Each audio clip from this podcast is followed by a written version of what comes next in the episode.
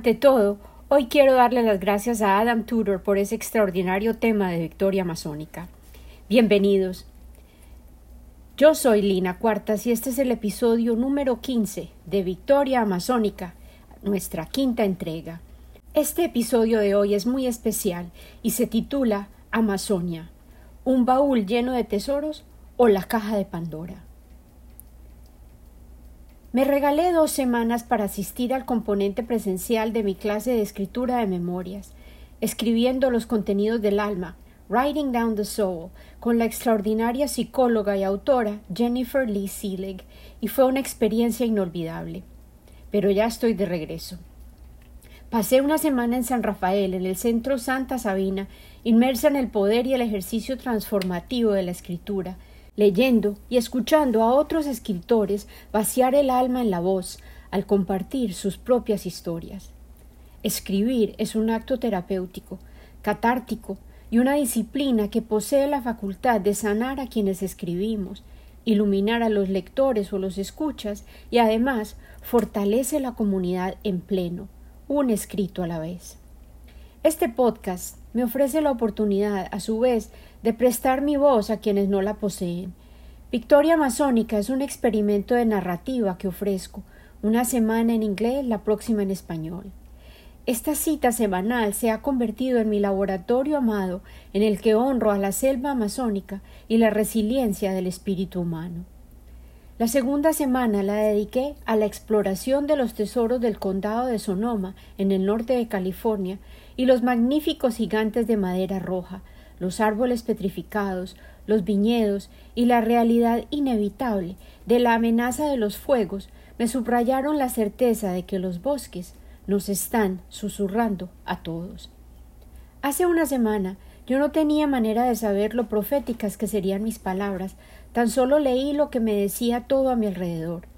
Nuestra casa se está quemando, dije, y al día siguiente comprendí, aterrada, que los fuegos desastrosos de Maui en particular estaban ilustrando mis palabras. Mi vecina, Norma, a quien amo como si fuera una segunda madre, llegó a Maui el martes en la madrugada precisamente, cuando la emergencia se estaba complicando, Tuvo que dormir con su sobrina y una niña de cuatro años en su carro de alquiler. Ellas se sumaron a los miles de conductores atrapados en sus vehículos, sometidos a lo que la naturaleza determinara era posible hacer. Afortunadamente, ya están de regreso, sobrevivieron y pudieron sortear los obstáculos, pero las imágenes que vivieron y el terror que las rodeó son emociones que aún tendrán que procesar con el tiempo e incorporar a su manera de ver la vida de aquí en adelante. Por eso también pido disculpas. El ventilador es necesario en San Antonio. Hoy estamos a 103 grados, por si lo sientes en el fondo de mi audio. Hace ocho días dije nuestra casa se está quemando y todos estamos llamados a escuchar y responder con acción. Es necesario que cada uno de nosotros decida ser parte de la solución y de qué manera tan contundente me ha respondido la vida. Yo tengo fe absoluta en la capacidad de los seres humanos de realizar cambios y hacer el bien, y en este momento crucial en la historia de nuestra especie, cada uno de nosotros tiene el poder de mantenerse informado, realizar pequeños cambios en nuestras decisiones cotidianas, de manera que apoyemos los muchos esfuerzos que ya están respondiendo con iniciativas y acciones concretas. Recientemente me conmovió un artículo escrito por un actor a quien admiro y quien se ha convertido, paralelamente, en un activista ambiental, Mark Ruffalo. Él estaba haciendo eco de mis propias preocupaciones y la pasión por la delicada situación de la Amazonía. Las palabras de Mark Ruffalo fueron publicadas por The Guardian el 6 de agosto, cuando estaba a punto de comenzar la cumbre de países que comparten la cuenca amazónica. Mark comienza estableciendo un paralelo de la trama de la película, en la que su personaje es el hombre verde, el Hulk, quien suma sus esfuerzos con los Vengadores, The Avengers, quienes comparten la misión de proteger a la humanidad de un villano, y la compara con la situación actual de la Amazonía, que se encuentra enfrascada en la lucha por su propia existencia, y de hecho la nuestra, y requiere la ayuda de todo tipo de superhéroes en esta odisea para restablecer el bienestar de toda la región y del planeta.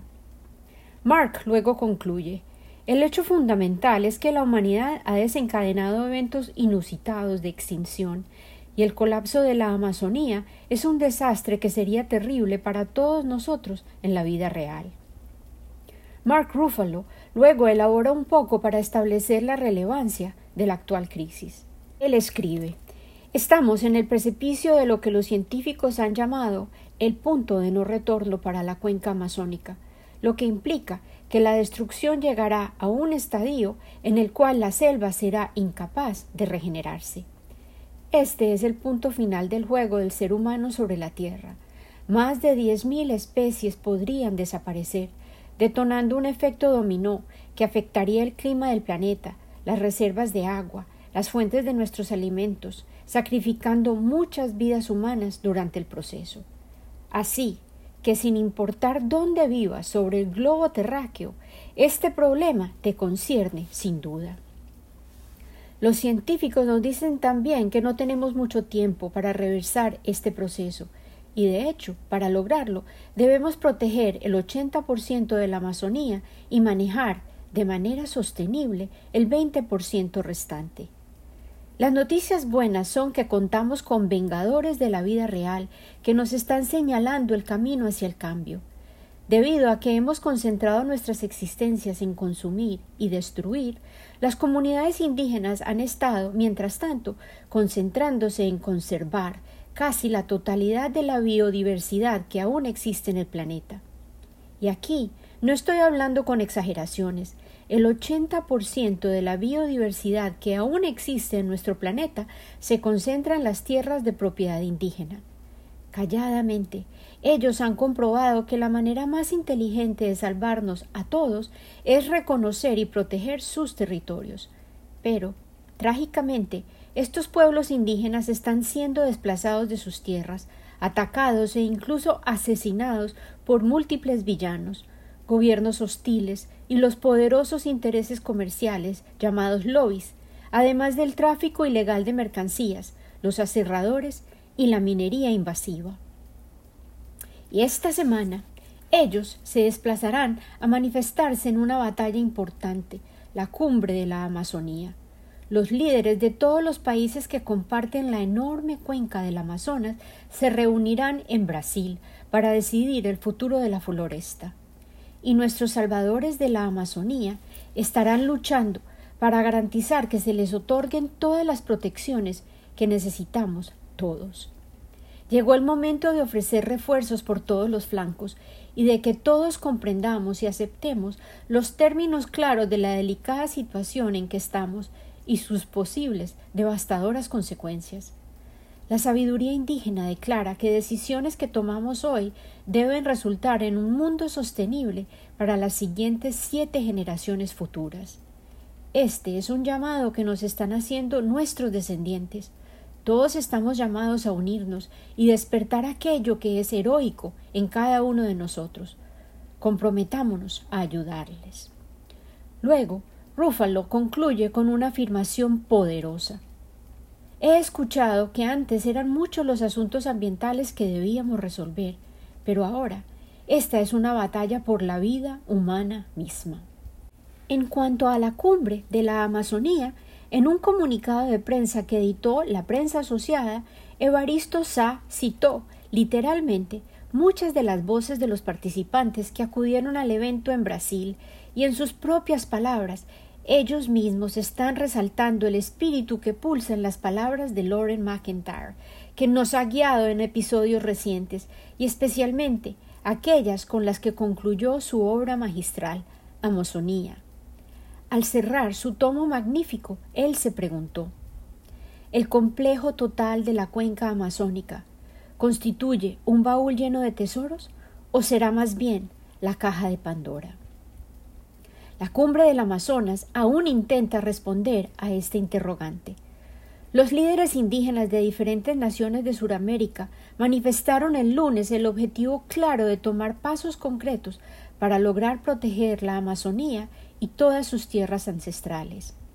El presidente brasilero, Luis Ignacio Lula da Silva, fue el anfitrión del evento y el martes y miércoles pasados se congregaron los líderes de los ocho países de la cuenca por primera vez, a pesar de que la Organización de Cooperación del Trato Amazónico, ACTO, según sus siglas en inglés, cuyo objetivo básico es detener la destrucción de uno de los principales territorios protectores de la Tierra en cuanto al tema del cambio climático, existe hace más de una década.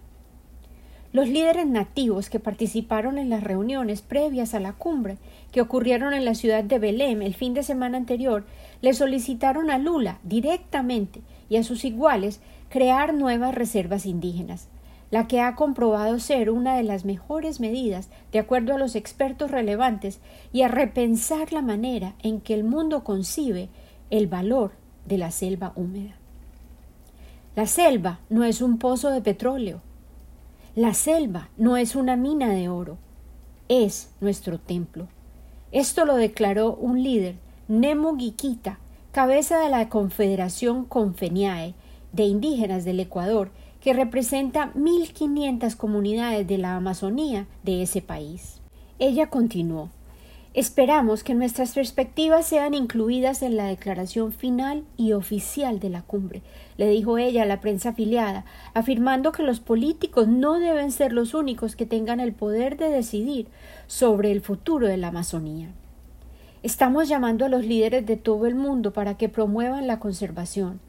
Nuestra lucha no defiende tan solo los ideales de los pueblos indígenas, sino los propósitos del mundo entero, de manera que las generaciones futuras puedan sobrevivir sobre este planeta.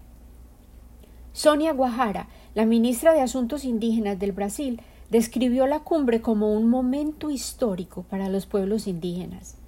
Nosotros no estamos pensando tan solo en los próximos cuatro años, sino en los próximos cuarenta, declaró a la prensa asociada. Los países partícipes Bolivia, Brasil, Colombia, Ecuador, Guyana, Perú, Suriname y Venezuela discutirán estrategias para prevenir la deforestación y el crimen organizado en la Amazonía y maneras de lograr el desarrollo sostenible de la región. Dario Mejía, un líder indígena colombiano, miembro de la etnia Zenú y representante de las Naciones Unidas en el panel de asuntos indígenas, le solicitó a los líderes globales que modifiquen su pensamiento en cuanto al concepto de desarrollo económico. Han existido muchos nombres diferentes para la economía de mercado. Primero fue la del progreso, luego el desarrollo. Ahora se utiliza el término de bioeconomía o economía de transición, dijo. Pero, si no vamos más allá de los valores de la competencia sin límites, de la guerra permanente en contra de la naturaleza, va a resultar muy difícil sobreponernos a la crisis del medio ambiente.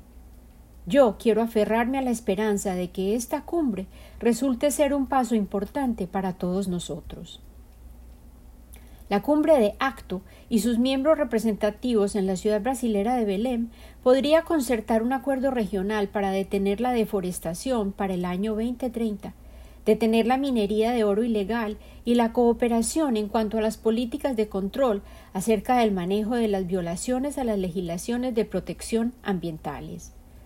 Los líderes pronunciarán sus acuerdos finales, los que se denominarán la Declaración de Belém, el martes en la tarde. Jake Spring, periodista de la agencia Reuters, resumió así las palabras del presidente brasilero Lula referentes al evento que él mismo convocó. El presidente Luis Ignacio Lula da Silva se comprometió durante su campaña política el año pasado a convocar esta cumbre, como parte integral de su compromiso de restaurar el liderazgo del Brasil en cuanto a los asuntos ambientales tras la deforestación inusitada que sucedió durante la presidencia anterior de Jair Bolsonaro. Lula dijo Discutiremos y promocionaremos una nueva visión del desarrollo sostenible e inclusivo en la región. Fortaleceremos el lugar de los países que poseen territorios en la selva húmeda en cuanto a asuntos relevantes a nivel global, especialmente en cuanto se refiere a la crisis del cambio climático y la reforma del sistema financiero internacional. Una fuente dentro del gobierno del Brasil, quien no estaba autorizado para dar declaraciones a la prensa, dijo que la declaración de Belém incluiría propuestas de mecanismos financieros para lograr el desarrollo sostenible, así como políticas que incluyan la presencia de los líderes indígenas en las decisiones futuras en cuanto a la legislación, así como estrategias compartidas en cuanto a la deforestación.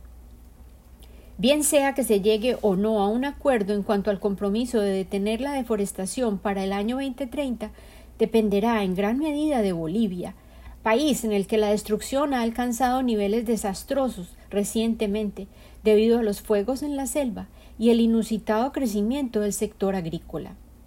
El presidente boliviano, Luis Arce, resaltó la amenaza de la deforestación en su discurso. Dijo Las forestas ancestrales están siendo arrasadas de una manera acelerada, dijo. Árboles centenarios son cortados sin planeación o consideración alguna. Este es uno de los problemas más grandes que ha enfrentado la Amazonía. Existe la esperanza de que el acuerdo que se concerte también defina canales que permitan la implementación de tecnologías compartidas y que los gobiernos municipales intercambien ideas acerca de las mejores prácticas, añadió otra fuente oficial. El director ejecutivo de ARCO, Carlos Lazari, dijo que el acuerdo final podría incluir los planes de Brasil de tener un centro regional en Manaus, desde donde los países de la cuenca amazónica puedan coordinar operaciones policíacas. El acuerdo final muy probablemente protestará las barreras al comercio regional que todas las naciones interpretan como reglas injustas que se implementaron en nombre de la protección ambiental, reportó CNN Brasil según indicaba una versión preliminar de la declaración que fue publicada extraoficialmente. El miércoles, los países amazónicos se reunirán también con líderes de la República Democrática del Congo y de Indonesia, con el fin de publicar una declaración conjunta de las tres cuencas de la selva húmeda más grandes del planeta.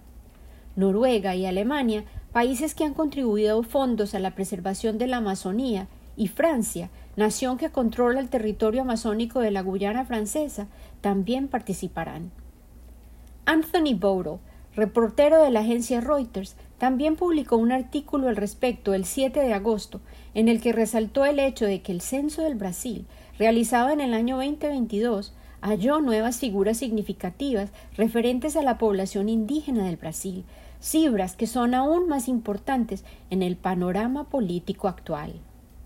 En el Brasil viven 1.69 millones de personas indígenas, cifra que duplica las que existían oficialmente, de acuerdo a los números que anunció oficialmente la Agencia Nacional de Estadística, IBGE, obtenidas en el censo del año pasado.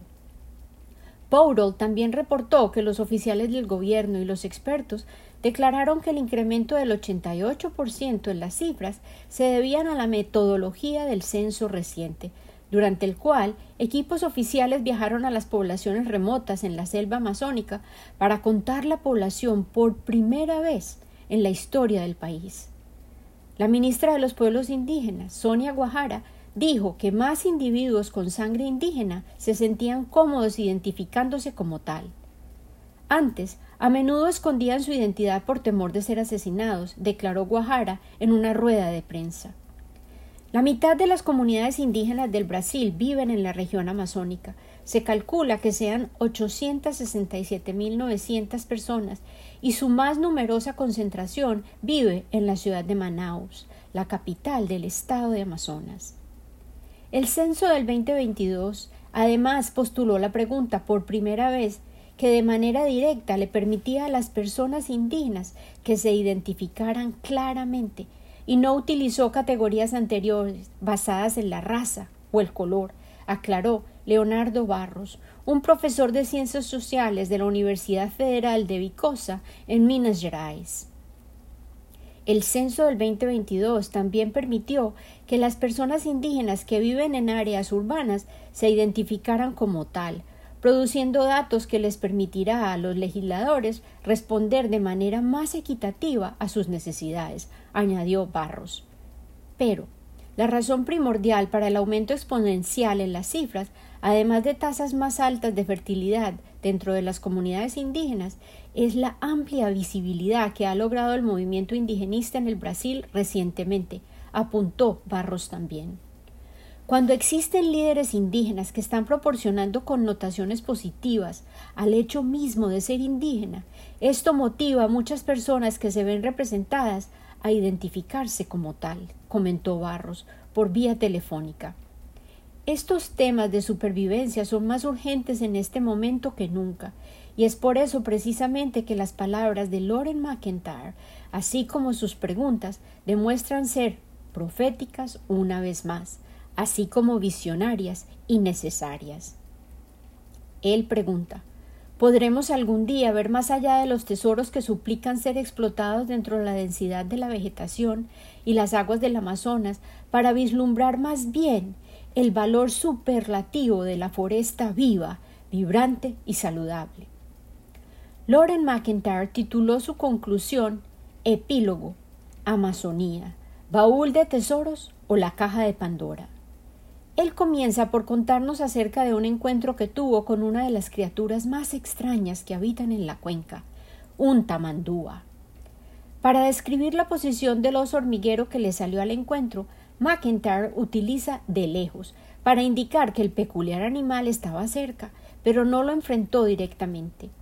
El encuentro ocurrió mientras él estaba viajando solo, recorriendo una senda en la selva. McIntyre nos cuenta. Él parecía una criatura que había recién llegado de Marte en un día lluvioso. El tamandúa me miró de frente y me mostró sus poderosas garras. Me sorprendió su coraje, ya que tan solo medía dos pies de altura. Yo nunca antes había visto esta especie de oso hormiguero. Él era capaz, sin duda, de desbaratar un enorme nido de termitas e incluso un intruso tal como yo, si me aproximaba demasiado. Le tomé una foto al extraño ser y luego lo perseguí con un palo para alejarlo del camino. Él se aferró a su posición, mirándome, con los brazos abiertos. Parecía desafiarme a atacarlo. Lo golpeé y lo empujé con el palo hasta que retrocedió y huyó en la lluvia a esconderse en la floresta. Tal vez lo herí, pero tenía la esperanza de haberlo salvado de algún transeúnte de la selva que podría optar por matarlo y comérselo. Luego, a son de comentario, McIntyre anota Ninguna criatura de la Amazonía ha tenido que enfrentarse a un hombre durante el 99.9% del tiempo de existencia de la cuenca en el continente. Mientras en África la humanidad y los ancestros homínidos han sido parte del paisaje ecológico por lo menos durante tres millones de años, los seres humanos han llegado a la Amazonía tan recientemente que en la floresta su presencia es anómala. Los arqueólogos estiman que los primeros indígenas llegaron al Nuevo Mundo hace menos de veinte mil años. Los africanos y los europeos aparecieron durante los últimos quinientos años. Con la llegada de las recientes olas de habitación humana, también apareció la destreza tecnológica requerida para enredar el orden natural de manera irrevocable. Pero, sin importarle el factor humano, la naturaleza está siempre en movimiento en la Amazonía. El clima constantemente altera las relaciones entre los organismos y los medios ambientes que los habitan. Los diversos hábitats están sujetos a inundaciones, sequías periódicas y fenómenos de otras partes del planeta que los afectan, tales como erupciones volcánicas y glaciaciones, o sea, períodos de frío intenso. No son las catástrofes naturales, sin embargo, sino el continuo asalto humano sobre los ecosistemas los que han resultado en extinciones de especies persistentes y cambios, posiblemente a largo plazo, que alarman a todos aquellos que se han concientizado acerca de la deforestación que ocurre en la Amazonía. La consternación ha tenido consecuencias tan profundas, nos cuenta McIntyre, que incluso en su vecindad de Virginia una niña estaba vendiendo pulseras creadas por ella misma para salvar el Amazonas. Pero la mayoría de los habitantes del mundo, aclara, está preocupada por sus necesidades básicas alimentarias y de vivienda, y no por la conservación de un bosque remoto. La noción de la salvación de la Amazonía era nueva en los años noventa. Loren nos cuenta su perspectiva muy personal. Como viajero en la Amazonía a mediados de los años 1930 y luego con mi diplomado en cultura latinoamericana obtenido en la Universidad de California, nunca escuché nada acerca del concepto. Estudié, eso sí, los escritos de los exploradores y viajeros que durante el siglo XX se autoproclamaban expertos y en gran medida alababan las maravillas que el trabajo duro y la tecnología moderna sin duda podrían contribuir al desarrollo de la región. Eso parecía sensato en ese entonces, y con la mayoría de mi generación yo también creía en el progreso. Mi gurú de la ciencia de antropología, A. L. Kroeber, decano de los antropólogos americanos, afirmó de manera célebre Es tan agradable creer en el progreso. El progreso permite que mi época y mis maneras de hacer las cosas parezcan superiores a todas las otras. McIntyre prosigue a ofrecernos un resumen histórico del cambiante panorama político y las situaciones que alteraron los paisajes de la cuenca amazónica. En la década de los cincuenta yo produje películas para los gobiernos que resaltaban la conquista progresiva de los hábitats denominados salvajes, por medio de la intrusión de hombres que empujaban las fronteras, seguidos por educadores dedicados. En los años 60 yo trabajé con la Agencia Internacional para el Desarrollo de Suramérica. Los consultores de la agencia le enseñaban a los habitantes de las naciones amazónicas cómo prosperar, con técnicas optimizadas en tala de bosques, el cultivo del suelo, la construcción de carreteras y ciudades, las mejorías en sistemas de salud y educación. El objetivo era aproximarse a los estándares de vida en los Estados Unidos de América. Sin embargo, McIntyre resalta con fervor la verdad que subraya y tiene relación directa con los asuntos que se debaten en la cumbre de la Amazonía hoy en día, en agosto del año 2023. Él dice Ningún esfuerzo por salvar el Amazonas puede ser exitoso sin tener en cuenta a todas y cada una de las naciones que comparten la cuenca amazónica y sus aspiraciones en cuanto a progreso económico y social, así como los deseos de sus ciudadanos de vivir tan cómodamente como los habitantes pudientes de otros países, escenas de las cuales llegan a sus vidas a diario a través de las pantallas de televisión que abundan por doquier. En el Brasil, los esfuerzos por salvar el Amazonas están en directa oposición con las políticas nacionales de integrar para no entregar, integrar para no perder la soberanía. Los brasileros a todo nivel de la sociedad están convencidos de que otras naciones cercanas y remotas desean despojarlos de su derecho sobre el Amazonas, como si el área fuera una Antártica tropical que se ofreciera al mejor postor. Tan pronto como el arquitecto Fernando Belaúnde se convirtió en el presidente del Perú en 1962, promovió intensamente la construcción de una vía denominada la Carretera Marginal, una autopista de cuatro mil millas que uniera las fronteras de cinco naciones que compartían la cuenca Bolivia, Perú, Ecuador, Colombia y Venezuela. A pesar de que la autopista nunca se concluyó, hubiera tenido que atravesar miles de ríos y definitivamente el proyecto parecía ser una amenaza para la frontera del Brasil al oeste de la Amazonía. Brasil respondió con la construcción de su propia obra, la perimetral, una autopista que recorrería su perímetro norte y occidental. Los fondos se extinguieron cuando el precio del combustible se cuadruplicó en los años setenta. Brasil optó entonces por construir una serie de aeropuertos fronterizos. Los transeúntes y comerciantes, viajeros y aventureros, escritores y promotores de otras naciones han atormentado a los brasileros con esquemas múltiples para poblar y explotar sus tierras salvajes.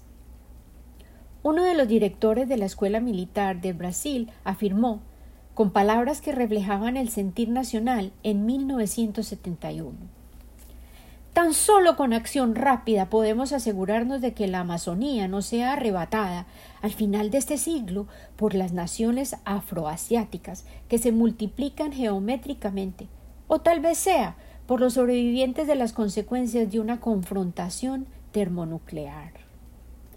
A pesar de que el presidente Getulio Vargas prometió en 1940 transformar la Amazonía en un capítulo noble dentro de la historia de la civilización, poco sucedió hasta que Juscelino Kubitschek se convirtió en presidente en 1956.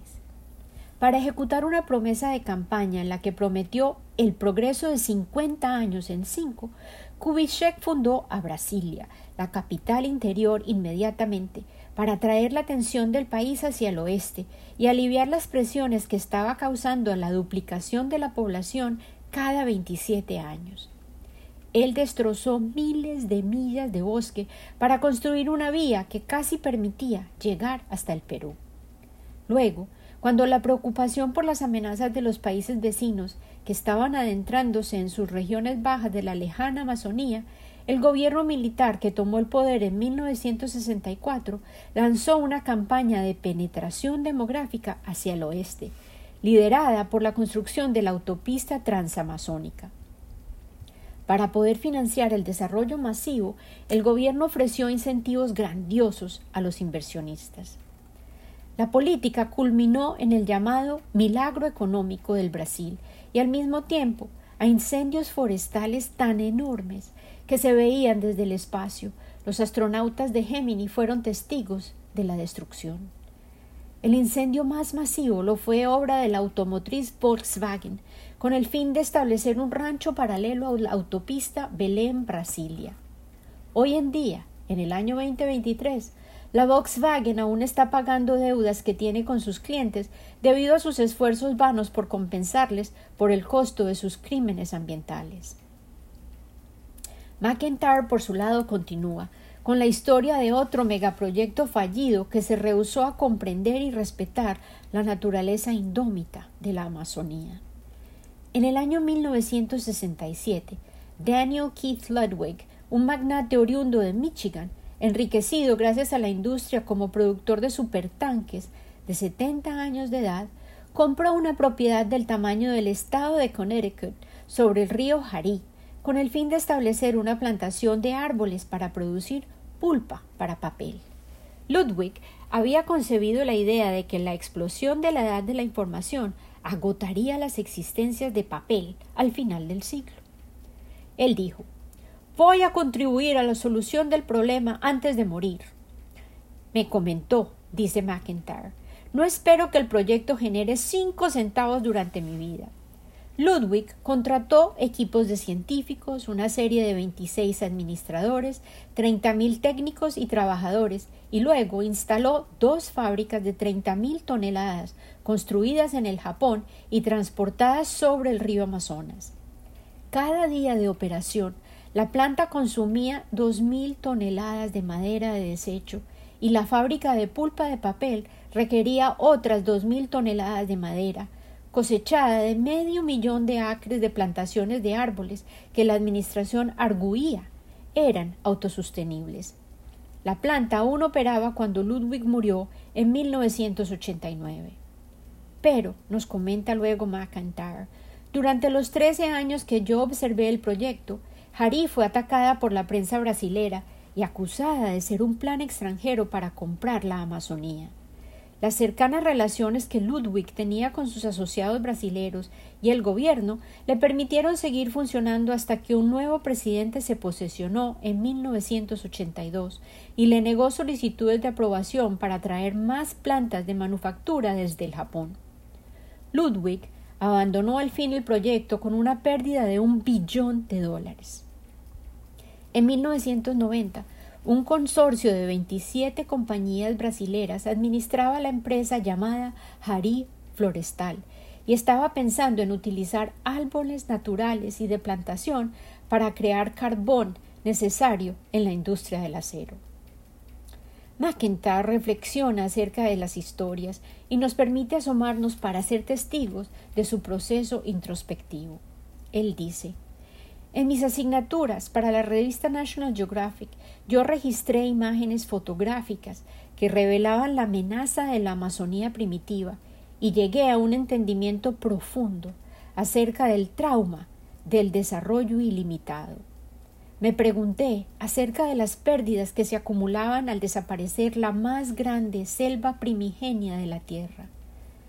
¿Sería la Amazonía un baúl de tesoros o la caja de Pandora? En el mito griego, cada uno de los dioses esconde en la caja un poder con la facultad de contribuir a la ruina del ser humano. Cuando Pandora se deja vencer por la curiosidad y levanta la tapa de la caja, libera todo tipo de plagas y penas que afligirán al mundo. ¿Será también ese el resultado de la apertura de la Amazonía al mundo? Desde 1966 y hasta 1972 reporté y recorrí todas las naciones que comparten la cuenca amazónica, dice McIntyre. Para mi artículo de la National Geographic sobre el río Mar, una referencia que me fue muy útil fue la edición de la revista Realidade, ejemplar publicado en octubre de 1971. La editora Abril de Sao Paulo le dedicó un tomo de 320 páginas a lo que ellos estimaron sería el momento más importante en la vida de la Amazonía, la última gran reserva del planeta. Durante nueve meses, un equipo de trece reporteros y seis fotógrafos dos de ellos eran mujeres, recorrieron ríos y bosques, recogiendo material aterrador y espectacular. Sus entrevistas revelaron algunas de las actitudes que tenían los brasileros que se dirigían a explotar el oeste de su nación. Carlos Aloisio Weber, comandante del quinto batallón de ingenieros, quienes fueron los constructores de la autopista Portobelo Acre, declaró Cuando usted quiere hacer algo en la Amazonía, no pida permiso, simplemente hágalo. La generala Olimpia Murao, ministra de la Alta Corte Militar, opinaba en directa oposición. Esto es absurdo. Estamos transformando la selva en un desierto. Jocondo María Grotti, obispo de Acre, señaló las condiciones de salud son tan deplorables que todos los estudiantes de medicina deberían tener que trabajar un año de servicio obligatorio en la Amazonía para ganarse su título. El general del ejército brasilero, Gustavo Moraes, comandante de la frontera oeste, célebre por ofrecer alimento y bebidas a los hippies que flotaban río abajo sobre balsas, reportó Nosotros somos los únicos que cuidamos de los colonos. Cuando solicito ayuda de otros ministerios, me envían graduados de las escuelas de bellas artes, estudiantes inútiles que descienden del avión con esa mirada de salvemos el Amazonas. Qué inocencia tan absurda. Francisco Mireles, de 63 años, el famoso agente de la FUNAI, que emprendió con su hijo Apoena, estimado amigo mío, la empresa pacificadora de la nación indígena de cintas largas, comentó conmigo y reflexionó. Si el gobierno del Brasil no puede resolver los problemas sociales de los grandes centros urbanos, ¿cómo puede resolver el problema de los pueblos indígenas de la selva? Con el objetivo de ayudarnos a entender lo que él vivió, McIntyre de nuevo nos comparte sus experiencias con detalles. Él escribe Yo viajé por la Amazonía cada año bien fuera por mi propia cuenta o contratado para un proyecto específico. Cada cinco años buscaba a mis viejos amigos del kilómetro 46 sobre la ribera de la autopista transamazónica, al oeste de Altamira, justo donde el Singú hace su gran giro. La primera vez que los conocí fue en 1971. Estas fueron algunas de las observaciones que McIntyre anotó en el año de 1988. Cícero de Melo, un hombre negro que nació en el noroeste, me explicó. Nosotros nos estamos urbanizando. Yo tuve que vender parte de mis 250 acres para pagar impuestos. Aquel al que llamábamos el gaucho, Derly Schutz, quien solía ser rubio y terminó con el cabello blanco, y su esposa María, habían resuelto empacar sus vidas y trasladarse a 180 kilómetros en dirección oeste, siguiendo la vía transamazónica. Me contaron. Nosotros casamos a doce de nuestros dieciocho hijos y vendimos la tierra que tuvimos que soltar para comprar una pequeña casa y un terreno y poder contratar quienes nos ayudaran.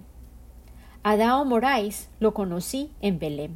En 1969 él había caminado con su morral sobre la espalda dos mil quinientas millas de senderos desde Porto Alegre hasta el kilómetro 46 con su esposa y dos pequeños hijos. Me cansé de las amenazas de muerte de los políticos corruptos que deseaban poseer mi tierra, la mejor del área. Después de que mi hijo Tito partió rumbo a la gran ciudad en su motocicleta, me di por vencido. Esta fue la síntesis de la situación que realizó Loren al comienzo de los noventas. La mayoría de mis amigos brasileros viven en la actualidad en Rondonia, un estado que yo conocí como un magnífico ejemplo de selva completamente virgen. Pero, ya para el año 1991, 14.6% del territorio había sido deforestado y quemado, de acuerdo al científico más acertado en cuanto al monitoreo de deforestación, Philip Fernside del Instituto de Investigación del Amazonas de Manaus. Partiendo a Rondonia en dos trazos, la autopista BR-364 es un conductor de la contaminación de toda índole del ecosistema, como un hilo sucio que se ha dejado en una herida abierta.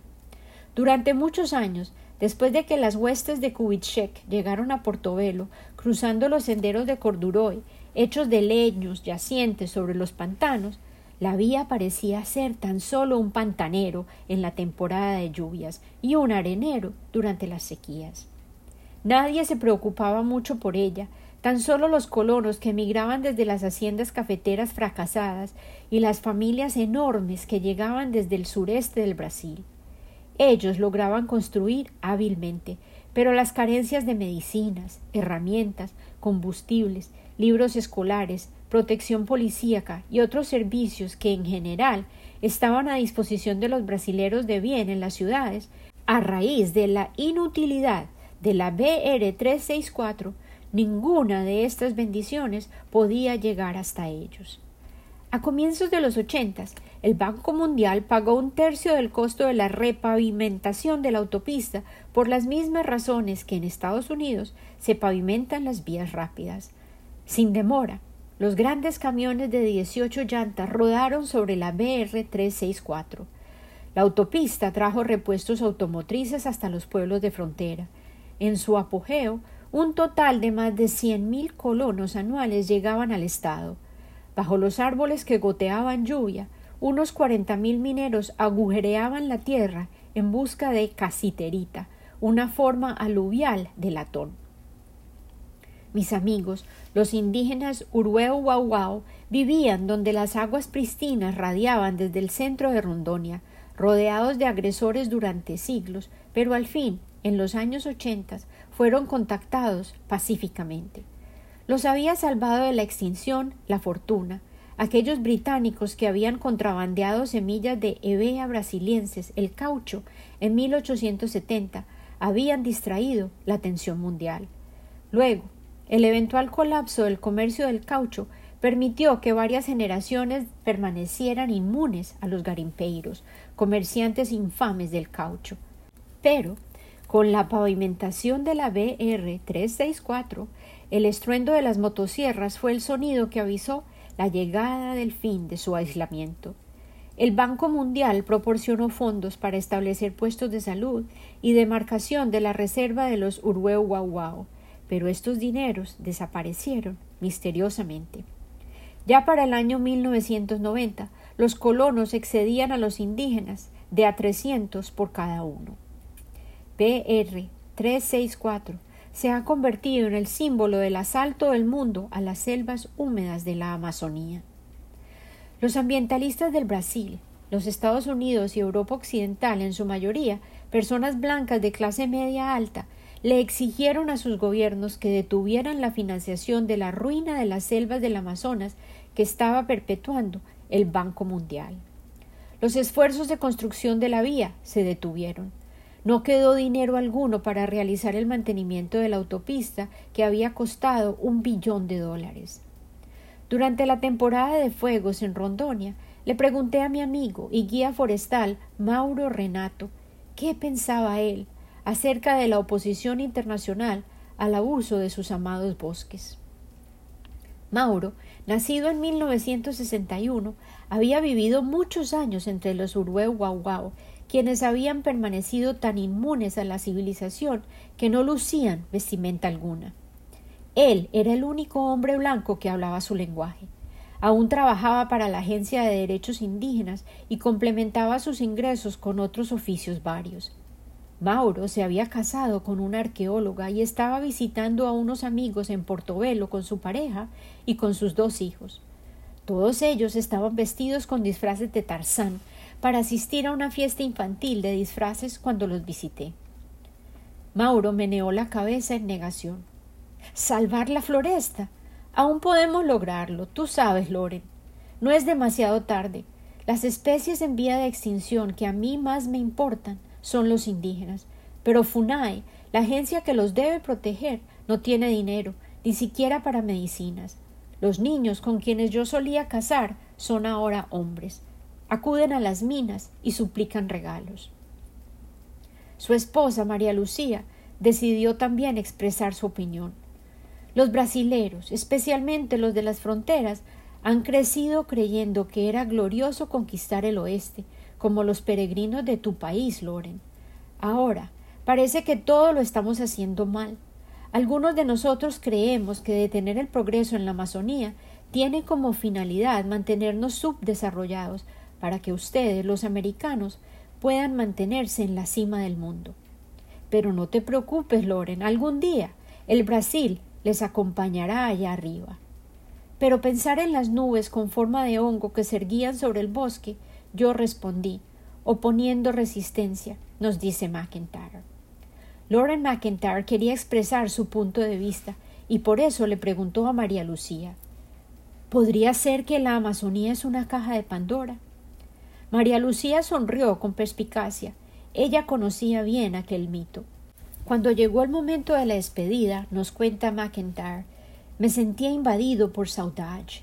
Es una emoción que no tiene traducción, pero que nombra un sentimiento complejo, una mezcla de nostalgia, anhelo, melancolía, recuerdos y la añoranza de un amor perdido.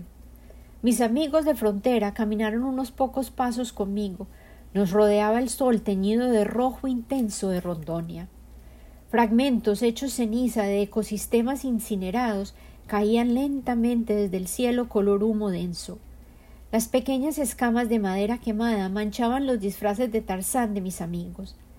Al agacharme a besar la mejilla de María Lucía, ella me recordó con intención la conclusión del mito griego de Pandora. Recuerda, Loren, un poder quedaba oculto en la caja de Pandora, la esperanza.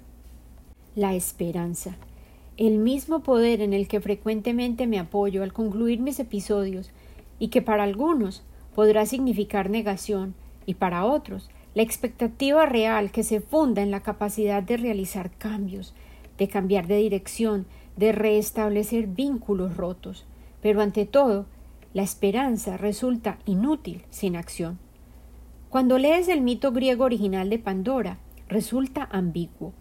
¿Sería la esperanza el regalo que se dejó oculto en el contenedor original de Pandora, que era un cántaro, tan solo la última maldición que faltaba por liberar en el mundo? ¿O sería la esperanza tan solo la muletilla a la que se aferran los ilusos como la visión irreal que les permite soñar que las cosas pueden aún mejorar? ¿O será más bien la esperanza un don, una certeza basada en la fe en las cosas que aún no podemos ver, en aquello que no logramos sospechar o imaginar, pero que se está gestando bajo las fisuras evidentes de la realidad, los platos tectónicos del suelo mismo, sobre los cursos mutantes y vivos de los ríos, las montañas que persisten en mutar, los valles y las asombrosas capacidades que posee la naturaleza para ejecutar nuevas versiones de sí misma, de reinventarse, de recrearse y desafiarnos, modelada de manera idónea por la Amazonía salvaje misma. ¿Será capaz Su Majestad el Amazonas en pleno de deslumbrarnos de manera inusitada con su propia serie de victorias amazónicas? Yo mantendré la visión centrada en la creencia persistente de las culturas indígenas del Amazonas en la importancia de sostener los conceptos opuestos simultáneamente en la mente balancear la maldad con la bondad, una en cada mano, y exploraré la cosmogonía y la carta de amor que nos dejaron nuestros ancestros y que aún existe, dirigida a la humanidad contemporánea en un lugar sagrado, escondido en la densidad de la Amazonía colombiana, hoy llamado Chiribiquete, donde el arte atemporal, creado sobre muros de roca, susurra verdades más profundas y propone valores nuevos radicales que simultáneamente son ancestrales para ayudarnos a realinear nuestros propósitos y nuestros caminos. Esta jornada que compartimos de manera inevitable como una espiral gigantesco persiste en arrastrarse en giros. Como una gran serpiente, la vida nos vuelve a llevar de regreso al comienzo. Ya, hoy en día, el manifiesto y la conclusión de la cubre de la Amazonía existen como noticia de la semana anterior. No se lograron acuerdos referentes al manejo concertado de la deforestación regional, pero tal vez los compromisos que sí se firmaron y las propuestas discutidas nos permitan alcanzar a discernir el croquis emergente de una nueva realidad basada en la cooperación en la interdependencia entre las naciones que comparten la cuenca amazónica. No cabe duda acerca de la riqueza y el peligro que personifica la Amazonía, al río, a la floresta, a sus comunidades nativas. Es un baúl lleno de tesoros, cuyo valor tan solo se mantiene si permanecen vivos, ya que son ellos el corazón pulsante que se agita en la densidad del verde esmeralda de la selva, un órgano vital para la salud de la tierra como entidad viva. Con amor y esperanza siempre, Lina.